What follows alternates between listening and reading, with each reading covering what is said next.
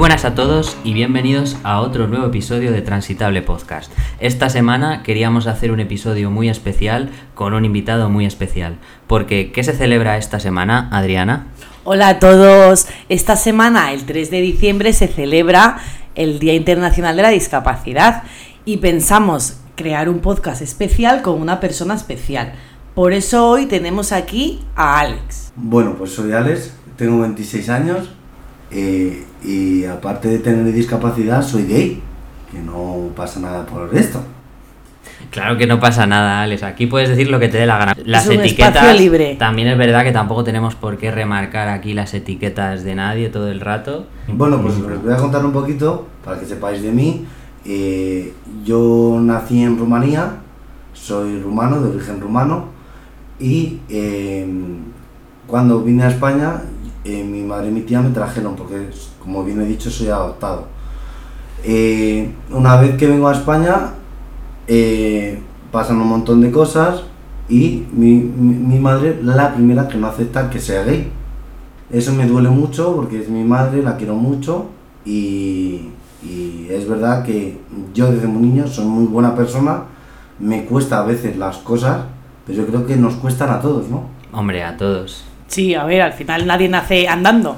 Creo que todos tenemos un proceso, ¿no? Que siempre hablamos en el podcast del proceso y que nada es inmediato. Todo requiere paso a paso para poder conseguir ciertas cosas. Claro. Y bueno, y ahora que has sacado tú este tema, que si te apetece comentarlo. Sí.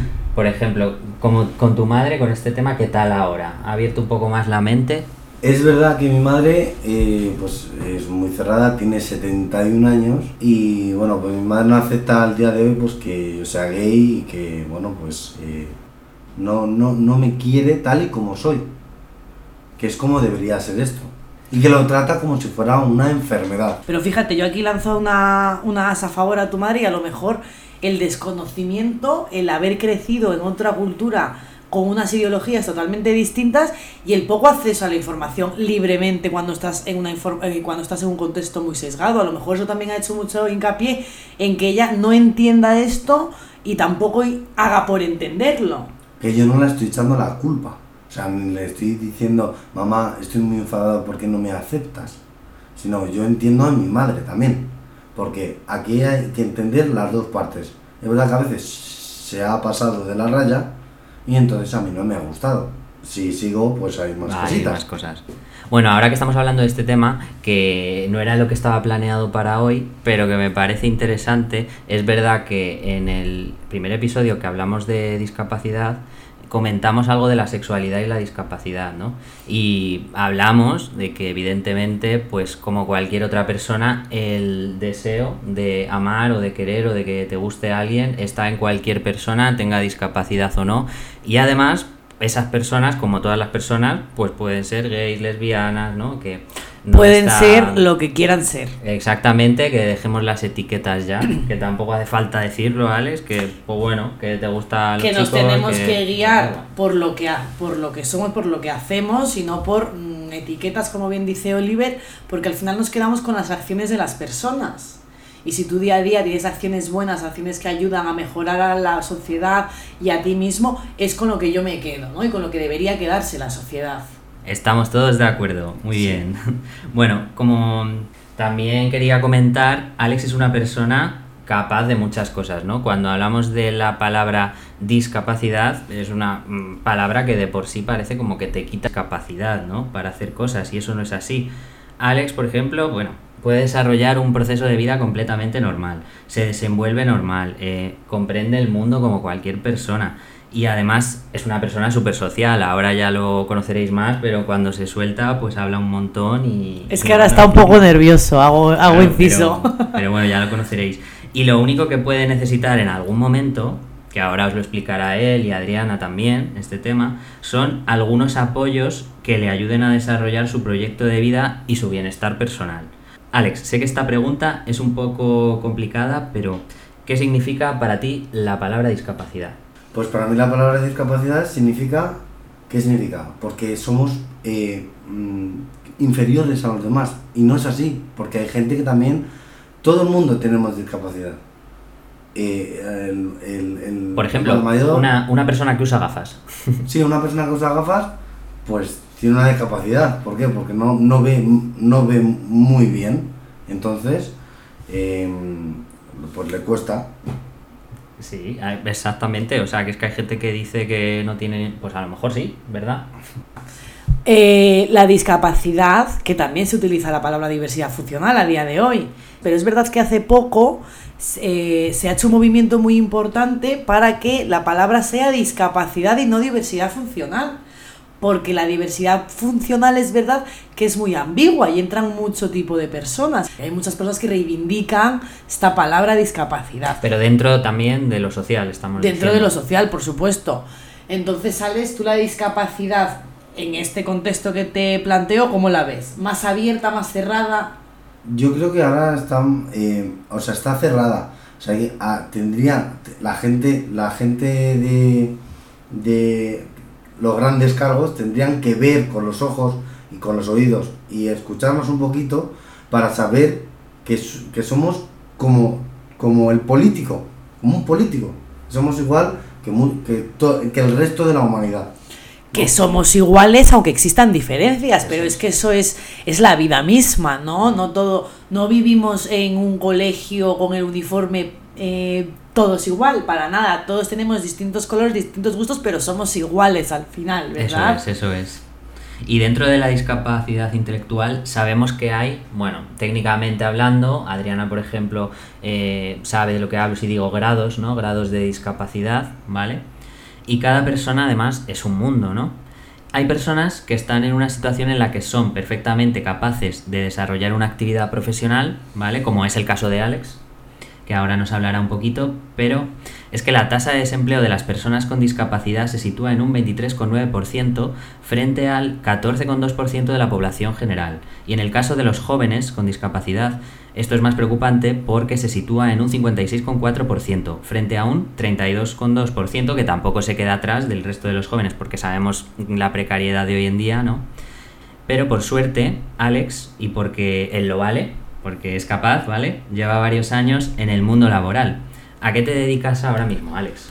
Bueno, pues yo anteriormente, ahora mismo estoy en, en un almacén, soy em, mozo de almacén, eh, retractilo, etiqueto cosas de Taste of America, es una tienda de productos americanos. De dulces, ¿no? Y cosas así sí, ricas. Eso es. ¡Qué hambre, por Dios! Galletitas, galletitas. eh, en ¿Y comes galletitas? Sí, yo como todas las galletitas del mundo. Pues un día nos traes. Sí, sí, los traigo. Eh, y es verdad que eh, no solo nos dedicamos a, a repartir, porque yo me, me encargo de repartir con otro compañero eh, a las tiendas, sino también de etiquetar y retractilar. ¿Y qué es eso de retractilar? Porque nosotros. Lo no iba a preguntar ahora mismo. De ese tema. Eh, retractilar es, eh, eh, es muy sencillo, es como envasar al vacío, eh, pero en vez de, en plan, eh, yo qué sé, jamón, que está también muy rico, eh, retractilamos pues cartón. Y diréis, ¿qué cartón? Van los macarrones and cheese, van eh, puestos eh, de 4 en 4 y eso se, se pone al vacío porque sirve ¿Para las tiendas. Por Ah. ejemplo, Costco, que es una tienda internacional de los Estados Unidos, eh, pues esto lo llevan allí. Por Para su ejemplo, a mejor Sevilla, mantenimiento, Claro, Para... Jaén, lo Claro, llevan para que, que dure más el producto. Porque al final es lo que dices, siendo de cartón es más probable que eh, transportándose se pueda dañar, Claro. ¿no? La caja Claro, o ya... entonces, eso es, se hacen, por ejemplo, un palé eh, de 6 filas arriba, con 12 paquetes arriba, y eso se lleva, por ejemplo, a Costco. Madrid tiene Costco, o sea, no sé dónde está el Costco de Madrid, pero Claro, van a Costco. Sevilla, a Jaén, se van a toda la parte del mundo. Entendemos. Bueno, lo que se aprende aquí también, ¿eh? Claro. No solo de lo social, estamos aprendiendo a retractilar también. Muy bien. Vale, y bueno, habías dicho, estabas intentando empezar primero por tu trabajo anterior. Sí, creo, efectivamente. ¿no? Mi Y- trabajo anterior fue un poco demasiado quemante, por eso me cambié a este trabajo en el que estoy ahora mismo, que estoy súper agradecido por toda la gente que me apoya, que es inclusive lo primer- la primera las primeras gentes que me han ayudado a, mm, a sobrellevarlo lo mejor posible. Pues yo empecé como repartidor de Koiki. Ajá. ¿Y qué hacían en Koiki? Cuéntanos, ¿qué hacías tú? Pues yo llevaba los paquetes en un carrito y iba por todas las calles de, pues del distrito, es el 28020, y por allí repartíamos todos los paquetes. Algunas veces llevaba ayuda y otras veces no. Bueno, tú eras muy pro, tú ibas muy rápido además, ¿no? Sí, yo iba muy rápido. Eras era- de los rápidos. Era uno de los. Soy, soy y he sido uno de los mejores repartidores de Inclusive, Koiki. Para ponernos en contexto, inclusive es una fundación en Madrid que atiende a personas en situación de discapacidad y dependencia. Que estamos hablando Es para verdad, que os pongáis sí, sí, en contexto. Entonces él trabajaba en un programa que se llamaba Koiki, que era un empleo con apoyo, ¿verdad? Con apoyo. Llevamos al coordinador que. Y un empleo sostenible. Eso. Reparto sostenible. Sobre el plazo, efectivamente. Reparto sostenible. Y es verdad que yo me sentía muy a gusto, pero es verdad que, pues, por circunstancias y porque estaba un poco ya muy, muy, muy quemado, me fui del tra- de trabajar de allí, pido una excedencia y me fui a trabajar a Coslada. Muy San bien. De. Algo que nos puede suceder a ti y a mí, Oliver, estar en un sí. puesto de trabajo y de repente decir, oye, hasta aquí he llegado, ¿no? Bueno, yo lo he hecho hace poco también. Quiero decir que ten- tenemos eso en común, Alex. Que es algo normal. claro, como a cualquier persona. Exactamente. Bueno, Alex, ¿nos podrías contar cómo es tu día a día, tus hobbies? Bueno, pues eh, me encanta tocar la guitarra, es uno de mis grandes hobbies. Eh, me encantan los animales, soy muy animalista, eh, como mi gran compañero Oliver, que está aquí a mi lado. Y, y también me gusta mucho pues, aprender, que es muy importante. Aprender día a día. Quiero seguir aprendiendo como persona y tanto espiritualmente como físicamente. Qué bueno. Muy bueno, muy bueno. Bueno, y otra cosa que comentamos en el primer episodio, Adriana, cuando hablamos del tema este de la discapacidad, es que eh, la mayoría de las personas, cuando cumplen 18 años, tienen derecho a votar, y eso lleva ocurriendo desde el año 1977. Sin embargo, hasta el año 2018, las personas con discapacidad intelectual no podían votar. En el año 2019, Alex pudo estrenarse en sus primeras elecciones y además le tocó estar en una mesa electoral. Alex, cuéntanos, ¿cómo te sentiste aquel día cuando pudiste votar por primera vez? Porque, a ver, mm, nosotros mm, hemos podido votar siempre porque así lo han decidido, ¿no? Y, y hay personas que no, porque así lo decidieron. Menos mal que eso ya ha cambiado, ¿vale? Pero a lo mejor yo iba a echar una papeleta y no valoraba ese acto, ¿no? De tener la libertad. Que de es un derecho, votar. un derecho fundamental. Exacto. Y mm, por eso me gustaría saber cómo te sentiste tú aquella vez cuando votaste y pusiste tu papeleta por primera vez. Yo me sentí muy, muy, muy, muy bien, la verdad, porque aunque fue a las 2 de la mañana, voté, pero voté, que es lo importante, ¿no? Es verdad que yo... Espera, espera, porque claro, él votó a las 2 de la mañana porque es que encima se estrenó en la mesa electoral, ¿no? Claro, yo estuve en la mesa electoral todo el día apuntando DNIs y apuntando el que venía, pues el nombre de fulanito de tal con el DNI cual. Entonces yo apuntaba todos los numeritos. Yo era que apuntaba todos los numeritos. Además, es, mira que sí me impliqué que estuve todo el día con los numeritos. Ni comí ni nada. Con mi bocadillo y porque gracias de que me lo dieron. Muy bien, muy bien. Y vigilando que nadie hiciese nada extraño con los votos, ¿no? Claro, efectivamente, porque Eso es un trabajo muy importante Claro. porque la gente puede... puede votar mal o, o se puede equivocar o, o lo que fuere. O sea, que te sentiste muy bien, Sí. ¿no? Y, y echando el ojo atrás, ¿no? Cuatro años han pasado de la votación de Sí. tal, pero tú previamente antes no podías. Claro, ¿Eso cómo te hacía yo me sentir? sentía muy frustrado porque, por ejemplo, mi madre podía votar y yo no. ¿Qué pasa? ¿Que yo soy menos porque y mi madre es más? Es que no me gustaba eso. Entonces, yo es verdad que eh, eh, por motivos eh, que, pues, que no se podía votar, pues no podía votar. Entonces mi madre, pues yo, me, yo la preguntaba a mi madre, mamá, ¿por qué no puedo votar yo? Y me sentía muy mal, me sentía frustrado, porque tenía 18 años y yo quería Claro. votar. Porque es lo que hacía todo el mundo. Claro. Y aquí hay algo también muy importante que mm, cuando hablamos de este tema de votar, eh, por ejemplo, la mayoría de la gente tiene en mente cuando hablamos de discapacidad a pues un síndrome de Down o a un autismo profundo o casos en O que- parálisis cerebral, Exacto. o silla de ruedas, Claro. también está como muy metido el concepto de discapacidad. Exacto. Que son casos que puedes decir, bueno, entiendo que esa persona a lo mejor en lo que menos está pensando ahora mismo es en votar, o que no, ¿verdad? Claro. Pero es que hay otras muchas personas que tienen discapacidad, que es que es- está sí perfectamente, eh, bueno, en su derecho de votar. Y que ¿no? esto lo que hablamos en, pueden el- hacerlo. en el- en nuestro primer podcast, que tenéis que escucharlo, que hablamos en más profundidad sobre la discapacidad.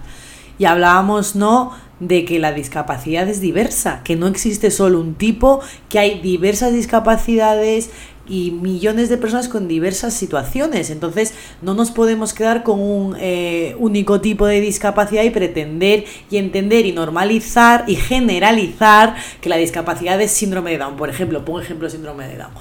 Porque sí, que no bueno, lo que es. también eh, antes fuera de micros hablábamos del caso de este chico que se sacó una carrera con síndrome de Down, que oye, que también puede pasar, ¿no? Que sí, que sí. Este ejemplo lo hemos puesto un poco para entender que pues, evidentemente puede haber casos como de personas mayores que a lo mejor pues no están a lo mejor con la cabeza, vamos a decirlo así, en ese momento de mm, pues decir voy a votar, ¿no? Hombre, muchas personas que tienen demencia senil y muchas de ellas deterioro cognitivo profundo, Claro. Alzheimer. Te quiero decir que nos vamos a poner en. Pero es que dentro de todas esas personas mayores, igual que dentro de todo ese grupo de personas con discapacidad, hay un gran grupo de personas que sí que pueden ir perfectamente a votar y, Y ellos solos. derecho, claro. Y que es un derecho, volvemos a que es un derecho fundamental. Y la sociedad tiene que hacer todo lo posible porque es que ese derecho se cumpla. Es que es una obligación nuestra. Exactamente. bueno, ha quedado súper claro, ¿no? Sí, claro. Bueno, además de las barreras políticas que hemos comentado y esa falta de concienciación por negar, pues en este caso, la participación en ciertas cosas, muchas veces en algunos programas también o servicios y, y, bueno, pues muchas veces ocurre que las personas estereotipan a aquellas personas que tienen discapacidad y tienen prejuicios.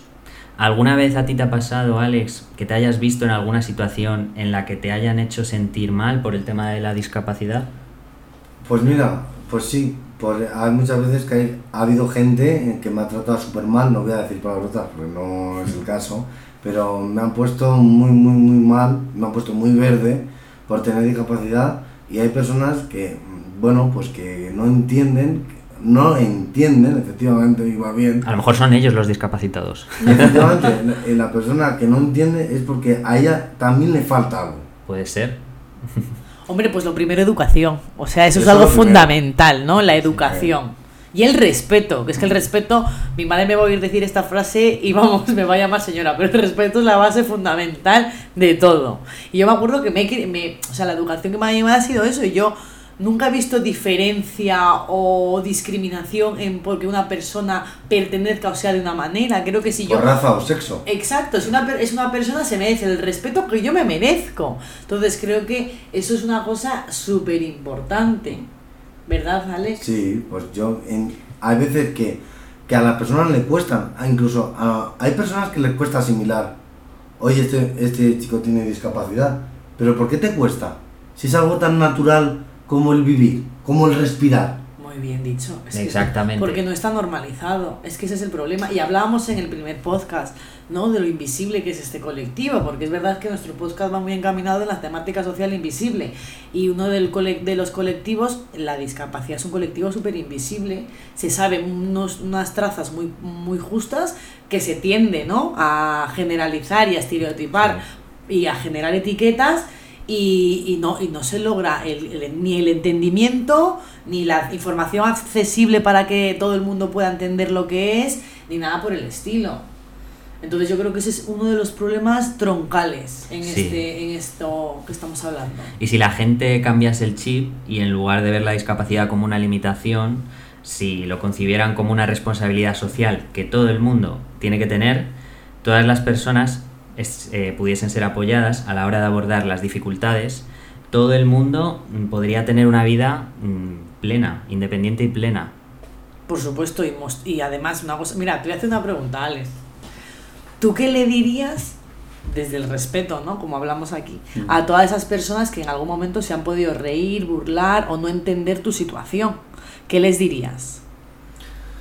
Pues les diría que son personas pues que no me, que no me han entendido. Entonces yo les diría, sinceramente, que os den por saco. Muy bien, muy bien. Me gusta. Desde el respeto, ¿eh? Desde el respeto, ¿eh? Sin rencor. Sin Pero que os No, muy bien, muy bien. Yo estoy de No, bueno, al final- Estoy de Yo creo, yo acuerdo. creo que al final so- somos personas Claro como sí. tú, tú, yo y todo el mundo. Entonces yo no, lo, que no lo que no voy a permitir es que a mí me avasalles. Claro. Muy bien dicho. Muy bien dicho. Pero porque yo tampoco tendría el filtro de que a mí me avasallaran tampoco. Creo que es algo normal, ¿no? Sí, claro. Que no, no es porque tengas ya discapacidad ni no la tengas. Ninguna persona puede permitir que la avasallen por Claro, nada de, de- de exactamente. nada. como ¿no? decías, el respeto. Por supuesto. Y que ahí tiene que ir el respeto, ¿no? Alex, ¿recuerdas algún momento eh, en el que te hayas sentido demasiado eh, juzgado por la sociedad, donde hayas visto barreras y limitaciones por culpa de los estereotipos, por culpa de que a lo mejor digan, uy, un ejemplo, uy, esta persona tiene discapacidad, no me voy a juntar con ella, por ejemplo, o algo así. Sí, sí, por ejemplo, hace mucho tiempo en un colegio normal y corriente, me hacían ir tres horas porque no me aguantaban. Así te lo digo. Pero te hacían ir tres horas, pero los profesores, ¿o Los cómo? profesores, el profesorado, y se pusieron de acuerdo el profesorado, la jefa de estudios, Bueno, y me hacían ir tres horas porque era insoportable. bueno. Así bueno. me decían, con, y, me Esa era la- y me hacían bullying. Esa era la inclusión y encima el bullying por parte de los profesores, además. Además, que el profesorado, eh, alguna gente era maja, otras me trataban así y otras me decían que estaba enfermo mental. Madre mía. Entonces yo eh, no entiendo, a, a esas personas son a las que no hay que hacer caso. ¿Y de qué año estábamos hablando, más o menos? Pues mira, estamos hablando del 2014 que tendría yo... Porque es de mi quinta, es de mi quinta, del 95, 96. del 97 yo. Pues O sea que sí, 2000... Sí. Jolín, pero me parece como muy, muy gore, ¿no? Que los Sí, profesores vayan en ese plan. Sí, yo es verdad que me sentí muy mal porque el profesor- hasta incluso el profesorado me, me decía cosas que aquí no voy a decir ahora, pero que me hacían sentir muy, muy mal. Bueno, yo creo que esto ahora tiene que ir cambiando porque además como está la figura del integrador social en el aula, ¿verdad? Adrián además también sabe de lo que hablo, que tiene experiencia en eso. Sí, porque estoy trabajando ahora mismo como técnico de integración Sí, social. está en un curro nuevo. ¿no? en eso, tengo trabajo. Eh, estoy en un cole, en un cole. Y, y, pues bueno, pues nuestra figura es importante, ¿no? Para evitar este tipo de cosas, para prevenir este tipo de cosas, para también eh, dar recursos, dar eh, herramientas al profesorado para entender ese tipo Claro. de circunstancias. Sí, porque muchas veces ser- es que lo necesitan los profesores, esa información. Pero y porque mucha gente, muchas veces lo desconocen, desconocen y lo desconocido volvemos a lo mismo que llevamos trabajando siempre en nuestro podcast. Y hay algunos que son muy cerrados, Sí, también, también. Exacto. como me ha pasado a mí en algún colegio más. O sea, las monjas, por ejemplo, cuando estuve en un colegio de monjas, que dice la gente que la, oye, polémica de la monja. No, no, no, la monja también puede ser un- más mala y pecadora del mundo. Pero no ver, así. volvemos a que somos personas, somos Claro, humanos y los humanos cometen errores. Claro. Entonces no hay que poner, da igual que seas monja, monje o monjín, que es que eres un humano y los errores los puedes cometer. Sí. Por ejemplo, mi profesora Ángela, no se me olvidará. Sor Ángela. Ángela, perdón.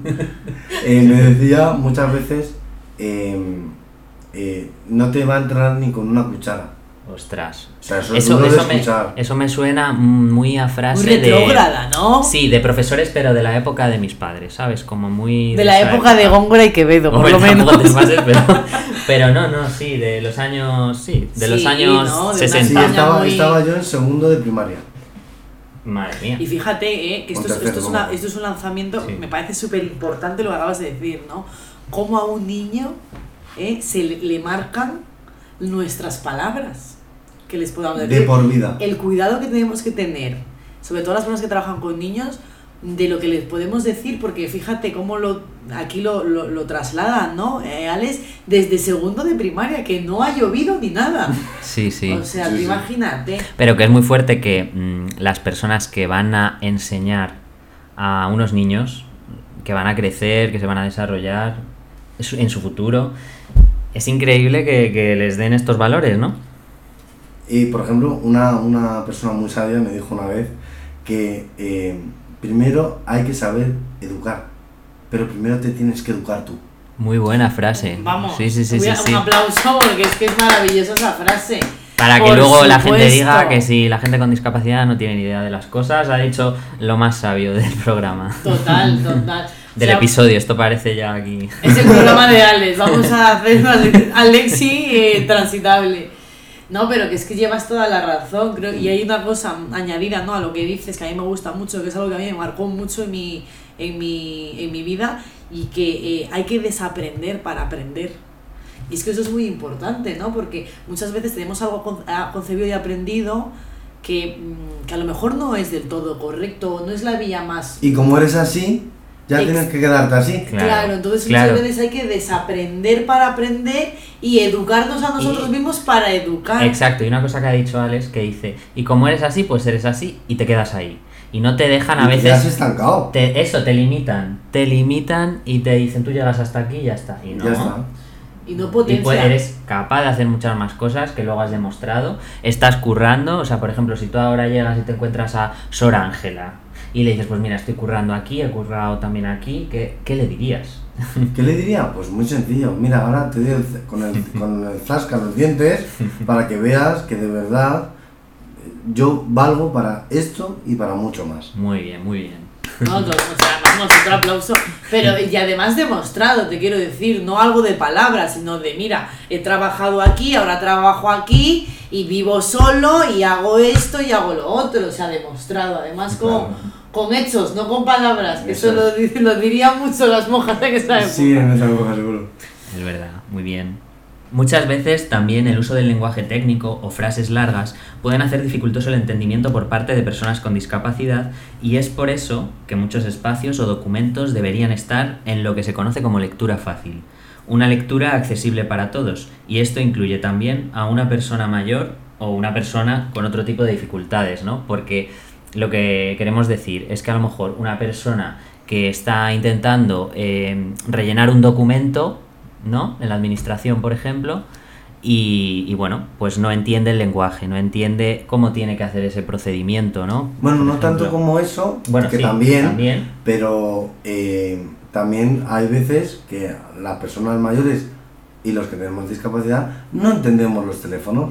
No También. entendemos los teléfonos, no entendemos los números, nos cuesta a lo mejor verlo, interiorizarlo, a lo mejor no sabemos que es un 3 y a, lo- y- y a lo mejor es un 2 y es un 3, entonces Sí. nos, nos liamos. No, y que a ver, esto es importante lo que dices Oliver, ¿no? Porque al final para promover la inclusión de estas personas es importante utilizar un lenguaje inclusivo, donde nosotros tratemos de utilizar términos neutrales, ¿no? Y luego sobre todo respetuosos para estas personas, porque de nada me vale tener un lenguaje inclusivo si luego eh, no soy respetuosa con ese lenguaje. Claro. Y que sea accesible, que eso es muy importante, ¿no? El tema de lecturas fáciles, como decía lo del uso del móvil, que el uso del móvil pueda ser el, el texto cuando vaya a leer, por ejemplo, yo muchas veces abro artículos y a veces a mí me cuesta hasta, te quiero decir, eh, no estás Sí. en el mood de leer y me cuesta hasta a mí. Pues Sí. una persona a lo mejor que necesita un poco más de apoyo, pues no me quiero ni imaginar, ¿no? Que esto se Que le cueste el doble.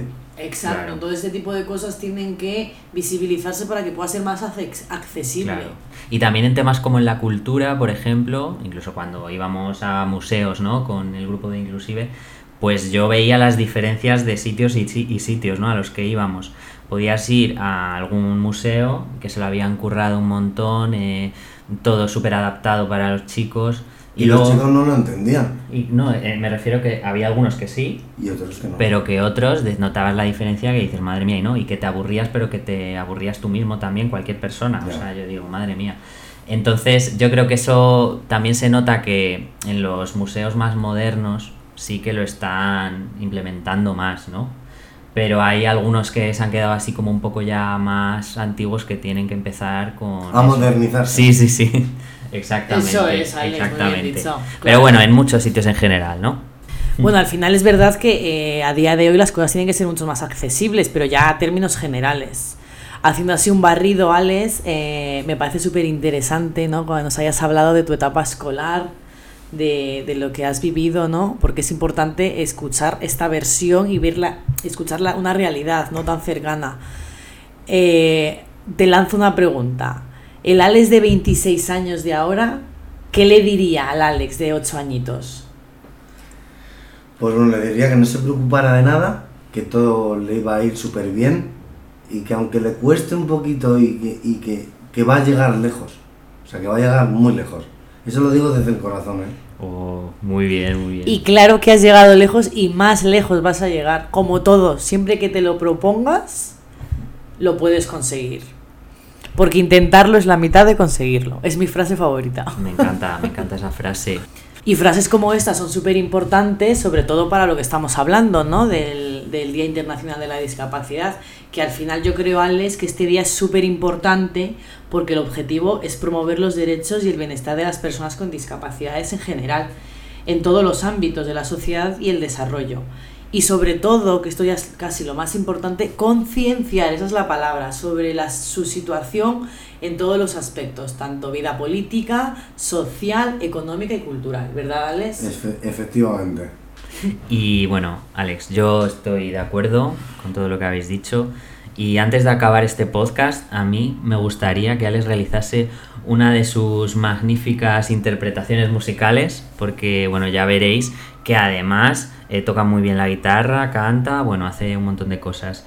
Así que estamos deseosos de escuchar una versión de M-Clan, ¿no? Que nos vas a hacer. ¿Cómo se llama la canción? Llamando a la tierra. Llamando a la Tierra. Me Bueno, encanta ese nombre, me encanta, encanta. o sea, el La título canción es muy además. buena, la canción es muy buena. Llamamos a la tierra para que se Bueno, es conciencie, un- de hecho es una, es una versión de una canción más antigua. Aún. Que está en inglés. Eso no sé si lo sabías, no Sí. me acuerdo del grupo. No, no, Pero, pero bueno, que Lo mola. buscaremos. Deseando de escucharla. Vamos a ello.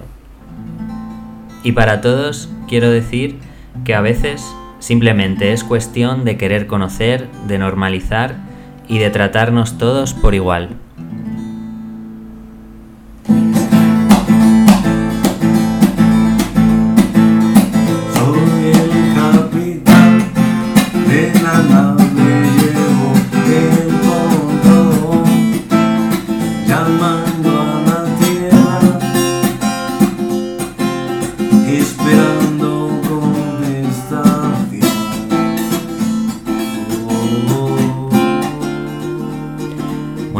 Muchas gracias Alex por venir. Eh, me ha encantado este programa. Yo creo que. Programa, otra vez, episodio. Yo creo que ha sido de mis preferidos. O sea, lo has hecho genial. Y bueno, quiero agradeceros a todos escucharnos. Y no sé si. De nuevo, yo estoy ensimismada con este episodio, creo que hemos, hemos hecho posible eh, dar voz a una persona eh, muy especial, eh, concienciarnos y aprender, que es lo más importante, aprender y conocer. Gracias Oli y, y Adriana por, por haber estado aquí conmigo y por haberme dado este, este podcast. Bueno, eres un crack, Alex. Y te queremos. Eso es. Muchas gracias. Gracias a Y gracias a todos. todos. Hasta luego.